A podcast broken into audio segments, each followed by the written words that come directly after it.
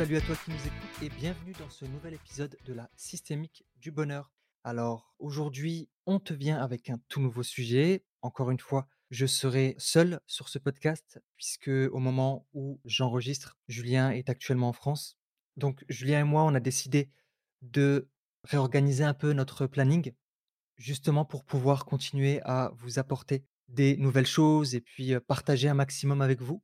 Aujourd'hui, on va parler de la nécessité de ralentir et de cultiver le silence. Pour t'introduire ce sujet, je vais encore une fois commencer par une petite histoire, et puis derrière de débunker et d'aller un peu plus loin justement sur le sujet. Une femme, dans la quarantaine, décide de rendre visite à un ermite réputé pour sa grande sagesse. Après avoir marché toute une journée, elle trouve enfin le vieux sage dont tout le monde parlait. J'aimerais savoir ce que je dois faire pour bien commencer mon cheminement spirituel, lui demanda-t-elle. Très bien, je vais répondre à votre question, mais vous devrez attendre un peu. Il entraîne la dame derrière sa modeste résidence, où se trouve un jardin simple, mais d'une grande beauté, loin des bruits modernes. Seule la douce musique des oiseaux y brise un calme paisible. Le sage retourne dans sa petite maison et laisse la dame attendre dans son jardin serein. Après quelques minutes, la femme s'impatiente et prend son téléphone pour lire ses messages et répondre aux plus urgents. Puisque le sage ne revient pas, elle décide de mettre ses écouteurs afin d'écouter sa musique préférée. Mais après quelques secondes de musique, elle entend des bruits de pas. Elle ferme nerveusement son téléphone pendant que le sage s'approche. Dans un coin du jardin se trouve un puits peu profond. L'ermite marche vers celui-ci et demande à la dame de le suivre. Tous les deux près du puits, il demande à son hôte d'y contempler son reflet. La femme obéit immédiatement et se penche au-dessus de l'eau. Mais avant qu'elle ne puisse y voir l'image de son visage, le sage se mit à jeter des petits cailloux dans l'eau. Ceci eut pour effet de brouiller complètement la surface de l'eau. Mais je ne pourrai pas me voir dans l'eau tant que vous y jeterez des cailloux, remarqua la dame. Puis le sage de répondre De même qu'il est impossible à un individu de voir son visage dans une eau trouble, il lui est également impossible de progresser s'il n'a pas établi en lui le silence. Ceci est le premier pas vers votre cheminement spirituel. Donc voilà, je trouve que c'est une histoire qui est très parlante et qui porte bien le sujet. Comme on peut le voir, une dame vient voir ce sage justement pour commencer son cheminement spirituel, pour s'élever spirituellement. Et le truc, c'est que il l'amène dans son jardin pour qu'elle puisse se connecter à elle dans le silence. Mais qu'est-ce qu'elle fait? Elle prend son téléphone portable, la musique, elle se distrait. Et derrière, donc l'enseignement du sage au travers de, de l'eau dans laquelle elle devait s'observer dans le puits, c'était de jeter des cailloux pour troubler cette eau de manière à ce qu'elle puisse pas se voir. Et en fait, c'est en ça qu'il va être important d'apprendre à ralentir dans sa vie et à cultiver le silence. En fait, dans la société moderne, on assiste à une sorte d'accélération dans tous les domaines. La technologie évolue très vite, la société évolue très vite, les valeurs évoluent très très vite, les moyens de communication et aussi les moyens de transport. Avant, pour faire, par exemple, Lille-Paris ou Paris-Marseille, bah, il fallait des semaines. Aujourd'hui, avec un TGV, ça prend quoi? Deux heures? Quatre heures maximum? Ça va très très vite. Du coup, on n'a pas réellement le temps d'apprécier et de profiter du voyage et des fruits du voyage. Et du coup, puisque aujourd'hui tout va trop vite, ben, en règle générale, on se sent assez compressé. On a l'impression que 24 heures ne suffisent pas dans une journée, qu'on a trop de choses à gérer. Et tout ça, ça apporte une sorte de pression. Une pression, c'est-à-dire du stress. Et je me rappelle d'avoir lu dans un livre, c'est un livre de Sofiane Mesiani, où il citait un philosophe qui parlait d'un des mots les plus dangereux dans les pays développés, c'est le concept de famine temporelle. En fait, le truc, c'est qu'aujourd'hui, dans le monde moderne, les pays développés, ils vivent une famine temporelle parce que tout va trop vite. Tout va trop vite. Et du coup, les individus qui composent ces sociétés-là, ils ont l'impression que le temps s'est réduit. 24 heures, c'est plus 24 heures aujourd'hui. On a l'impression que 24 heures, ça passe euh, peut-être en 20 heures, parfois même 15 heures, ça dépend, en fonction de toutes les choses qu'on a à faire. Et du coup, le temps est devenu une denrée rare. C'est la denrée la plus rare qui manque dans les pays développés. Et ce qui est drôle, c'est qu'il y a un gros paradoxe, c'est que les moyens de communication, les technologies, les moyens de transport, tout ça, ben, se sont accélérés. Avant, pour parler à quelqu'un, il fallait sortir de chez soi et marcher jusqu'à chez lui, peut-être même prendre le cheval. Voilà, je parle vraiment à une, époque très très proche, c'est pas très vieux, hein, tout ça. On avait une distance à faire et ça prenait du temps. Donc, si on avait besoin d'un conseil sur des problématiques que nous avions, par exemple, que nous, que nous avons, ben, il fallait se déplacer. Ça prenait un certain temps. Aujourd'hui, tu prends le téléphone, en 10 minutes, généralement, s'il décroche, tu vas l'avoir. Tu n'as pas besoin de faire une semaine de voyage. Et du coup, on a les informations circulent très très vite, tout circule vite, tout va vite. Et bah, du coup, malheureusement, en fait, on vit constamment sous la pression. En tout cas, je dis on vit, je fais une généralisation, mais je pense que toi qui nous écoutes, tu dois certainement te reconnaître dans ce que je suis en train de raconter, dans la problématique que je parle, cette problématique de famine temporelle. Et du coup, normalement, l'accélération des technologies, bah, ça devrait permettre, au contraire, d'avoir une augmentation du temps libre. Avant, pour aller voir quelqu'un, pour aller acheter des denrées, il fallait faire du chemin. On prenait peut-être, on, y allait à dos de chameau, on y allait peut-être à, à la marche, et il fallait du temps. Aujourd'hui, tu prends ton téléphone, c'est OK. Tu as envie de commander quelque chose, tu commandes sur Amazon. Tu veux commander tes courses OK, il y a le drive. Donc, en fait, tout va vite. Et c'est paradoxal. Parce qu'aujourd'hui, on peut tout avoir tout de suite. Quasiment. Mais derrière, on a encore moins de temps.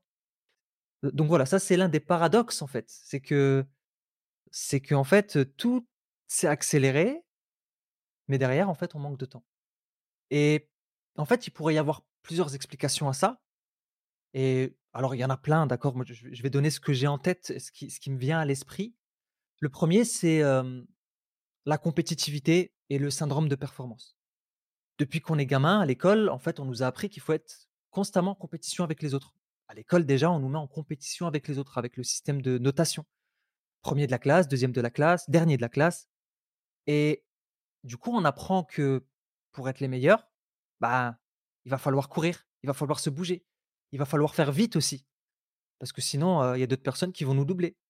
Et donc voilà, ce syndrome de la performance ben, nous fait penser peut-être que pour grimper l'échelle de réussite sociale, ben, il va falloir se bouger et on a de moins en moins de temps.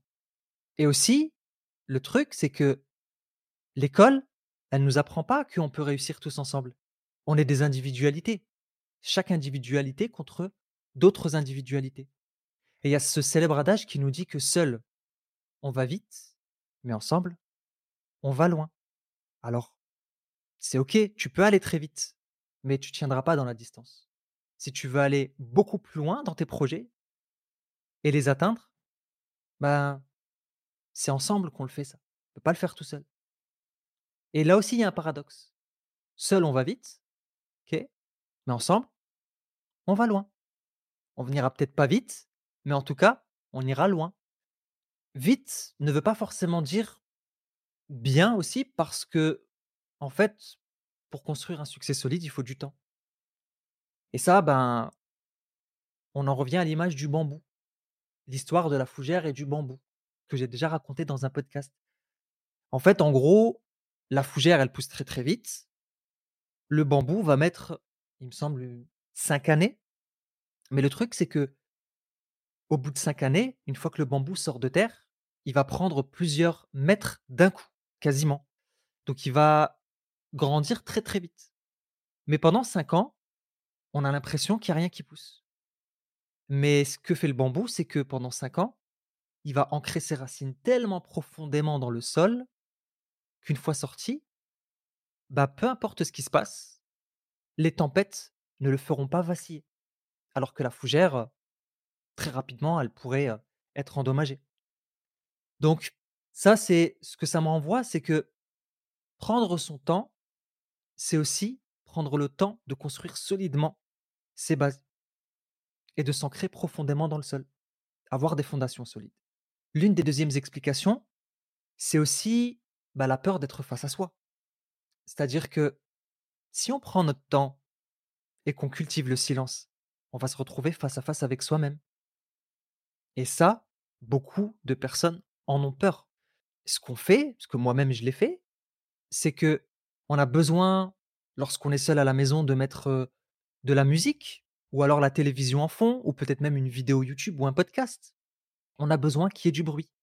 Lorsqu'on sort, marcher en nature, on a peut-être besoin d'être avec quelqu'un ou d'être au téléphone, à la rigueur. On a peur de se retrouver face à soi-même. Et pour ça, ben, comme j'ai pu le dire, c'est soit on va briser le silence, soit pour d'autres personnes, ça va être de d'aller vite, de faire plein de choses. Faut que je fasse plein de choses, faut que je sois tout le temps en mouvement. Ça, ça peut être une des explications. Et pourtant, être seul face à soi, c'est la meilleure manière de se rencontrer. C'est la meilleure façon de pouvoir se connaître. Et c'est aussi l'une des meilleures façons de pouvoir guérir de ces traumatismes et peut-être même de bah, des choses qui nous empêchent d'avancer. Le silence, c'est quelque chose qui nous mène à la sagesse et à l'amour de soi. L'une des troisièmes explications, c'est peut-être les croyances, des croyances sociales ou la pression sociale. Et pour illustrer ça rapidement, je vais donner l'exemple de ce que me disait un de mes clients. Une fois, il m'avait répété à plusieurs reprises qu'en fait, il se refusait de ne rien faire et de prendre du temps pour lui parce que il a souvent entendu dans son enfance que ceux qui ne font rien sont des bons à rien. Et donc du coup, bah, pour ne pas paraître nul ou être un bon à rien, bah, certaines personnes vont essayer de s'occuper un maximum. Au plus on s'occupe, au plus on a de choses à faire et au plus quelque part, peut-être, pour certaines personnes, elles ont l'impression que bah, ça leur donne de la valeur. Alors que non, pas du tout. Se retrouver seul face à soi-même, ça permet d'avancer beaucoup plus efficacement, ça permet de se connaître, ça permet, en tout cas pour moi, c'est un raccourci. Imagine demain que tu prends ton véhicule et que tu dois faire le trajet Paris-Marseille. D'accord? Et en fait, sur ce trajet, tu dois arriver avant une certaine heure. Et donc, du coup, tu es là, tu roules, et puis tu as ta jauge d'essence qui commence à se s'allumer en orange pour te dire, ben, en fait, il faut faire le plein maintenant. Et que toi, tu te dis, non, j'ai pas le temps de m'arrêter à la station-service. Si je m'arrête, j'arriverai pas à l'heure. Il faut que je continue. Est-ce que tu trouverais ça logique? En sachant qu'en fait, de toute manière, tu n'as pas suffisamment d'essence pour arriver à Marseille. Je pense pas que tu trouveras ça logique. Puisque ce qui va se passer, c'est que si tu continues et que tu ne t'arrêtes pas à la station essence, ben, tu vas avoir une panne d'essence et ça va être encore pire, puisque tu vas devoir faire appel à une dépanneuse, tu vas devoir te faire certainement tracter jusqu'à la station essence pour pouvoir mettre de l'essence. Et donc, tu vas perdre des minutes, voire même plus, des heures précieuses. Tu vas arriver encore plus en retard. Donc, des fois, en fait, prendre ce temps de s'arrêter pour se ressourcer, c'est ce qui va nous permettre d'arriver encore plus vite à notre destination. Alors, c'est quoi nos conseils? Bah, Nos conseils, c'est que dans un premier temps, d'apprendre à faire du silence ton meilleur ami et à le cultiver. Comme j'ai pu l'expliquer tout à l'heure, aujourd'hui, l'un des mots de l'époque, c'est justement le fait que les gens ont ce besoin constant d'être en mouvement et d'avoir du bruit autour d'eux. En fait, on est devenu des drogués au bruit. Le silence nous fait peur. Pourquoi? Parce que le silence, en fait, c'est nous mettre face à nos consciences, à nos pensées, et ça nous connecte même avec l'infiniment grand, et même l'infiniment petit, parce que tu te connectes à tout ce qui t'entoure, et ça connecte aussi au sens. Le calme percute nos esprits, ah, ça met des claques le silence, et ça nous oblige à affronter nos tristes réalités. Bah oui, il y a beaucoup de gens qui sont tout le temps en mouvement, qui ont besoin de ce bruit constant autour parce qu'ils veulent pas se confronter à la réalité des choses. Et parfois même, on se plaint. Alors moi le premier, hein, d'accord? Heu, aujourd'hui, j'essaye d'appliquer ce principe de plus en plus et je le fais de plus en plus. Mais il fut un temps, c'était la même chose. Lorsque je sortais marcher tout seul, j'avais mes écouteurs dans mes oreilles. Lorsque j'étais à la maison, j'avais toujours en tout cas lorsque j'étais seul, j'avais toujours du son derrière ou, au téléphone, éventuellement. Et du coup, comme je disais, en fait, le silence, bah, ça nous met face à la réalité. On fait plus l'autruche, on met plus sa tête sous terre. Non, on a notre vérité en face qui nous dérange et du coup, on peut poser des actions juste derrière. Ça peut être un peu douloureux, mais crois-moi, qu'est-ce qui est le plus douloureux selon toi?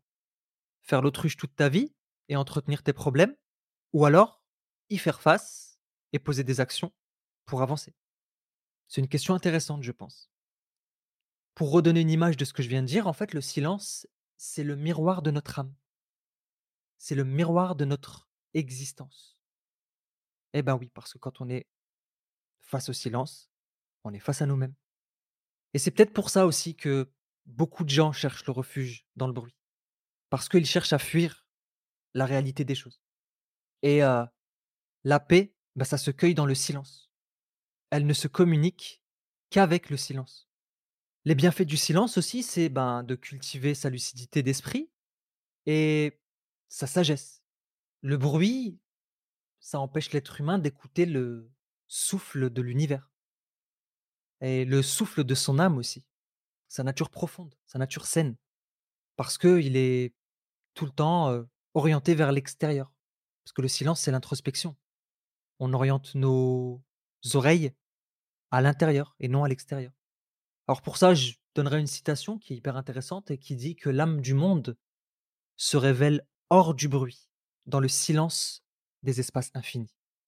Apprenez à cultiver le silence. Apprenez à jeûner de la parole. Parce que apprendre à se taire, c'est aussi apprendre à écouter. Pas que les gens, pas que nous-mêmes, mais aussi le cosmos et l'univers. Donc apprends à te taire et à écouter davantage. Le deuxième conseil, c'est de cultiver ta solitude. En fait, aujourd'hui, on est très rarement seul, même quand on pense l'être. Pourquoi? Parce qu'on a toujours cet ami dans nos poches qu'on appelle le smartphone. Alors j'adore mon iPhone, vraiment, j'adore mon smartphone. Je trouve que c'est l'une des révolutions de notre époque. Mais c'est bien aussi parfois de couper avec son téléphone. Le smartphone, il nous connecte au monde au travers des réseaux sociaux, au travers des multiples applications et des technologies de télécommunication. Et bah, les réseaux sociaux, c'est, beaucoup, beaucoup, beaucoup d'informations. C'est des informations qui sont pas toujours positifs. Parfois, c'est des niaiseries, parfois, c'est, des informations toxiques avec l'actualité et on n'a pas besoin de savoir tout ce qui se passe dans le monde. Donc voilà, donc se sevrer du smartphone, c'est un peu comme quand tu es chez toi, qu'il y a trop de bruit devant chez toi parce qu'il y a des travaux et que tu fermes ta fenêtre en double vitrage, justement pour retrouver ton calme et ta sérénité. Je vais dire quelque chose qui peut paraître paradoxal, mais la solitude, c'est aussi une source de sociabilité lorsqu'on l'apprivoise. Pourquoi? Bah, Ça permet de se sociabiliser avec soi-même. Quel meilleur ami que vous-même? Vraiment. C'est un allié de choix. Et quand je parle de cultiver la solitude, c'est pas non plus de vous couper du monde pendant une semaine, d'accord? C'est juste de d'avoir des petits moments de solitude durant la journée, durant la semaine. Alors durant la journée, c'est mieux. Quelques minutes, c'est parfait, ça permet de se reposer. Et je me rappelle de cette citation que j'avais lue qui disait que la solitude ne parle pas, mais écoute énormément. Elle accompagne sans jugement et elle permet d'atteindre la tranquillité de l'esprit et l'alignement. Donc voilà, donc cultive ta solitude pour apprendre à te rencontrer toi-même et de faire de toi ton meilleur ami. Parce que crois-moi, la seule personne que tu seras obligé, et je dis bien obligé, de supporter jusqu'à la fin de ta vie, c'est toi-même. Les autres peuvent sortir de ta vie. Tu pourras pas l'empêcher. Mais toi, tu es obligé de vivre avec toi-même toute ta vie. Et donc du coup, on parlait du silence, on parlait de la solitude. Bah, pour pouvoir cultiver le silence et la solitude, qu'est-ce qu'il faut? Bah, Il faut apprendre à ralentir. Sinon, on n'a pas ce temps-là. Et quand je parle de cultiver le silence et la solitude, ça peut être de plein de manières différentes, hein. Ça peut être de marcher dans la nature, ça peut être de faire de la méditation, ça peut être de se poser à un endroit et lire un livre.